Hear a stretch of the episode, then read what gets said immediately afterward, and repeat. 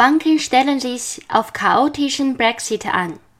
Ende März droht das Chaos.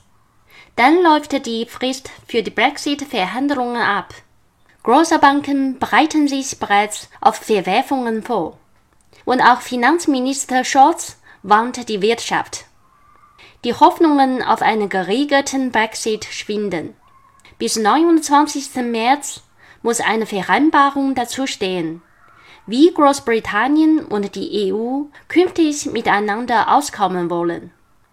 Doch dieser Termin scheint angesichts der schleppenden Verhandlungen kaum mehr zu halten zu sein. In der Finanzwelt stellen sich Investoren und Banken deshalb zunehmend darauf ein, dass es einen harten, ungeregelten Brexit geben wird.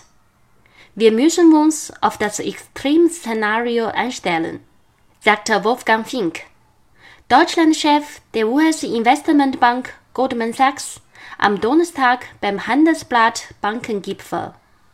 Man habe bereits vor längerer Zeit Brexit Taskforces gegründet und stimmen sich mit den Aufsichtsbehörden ab, sagte Fink.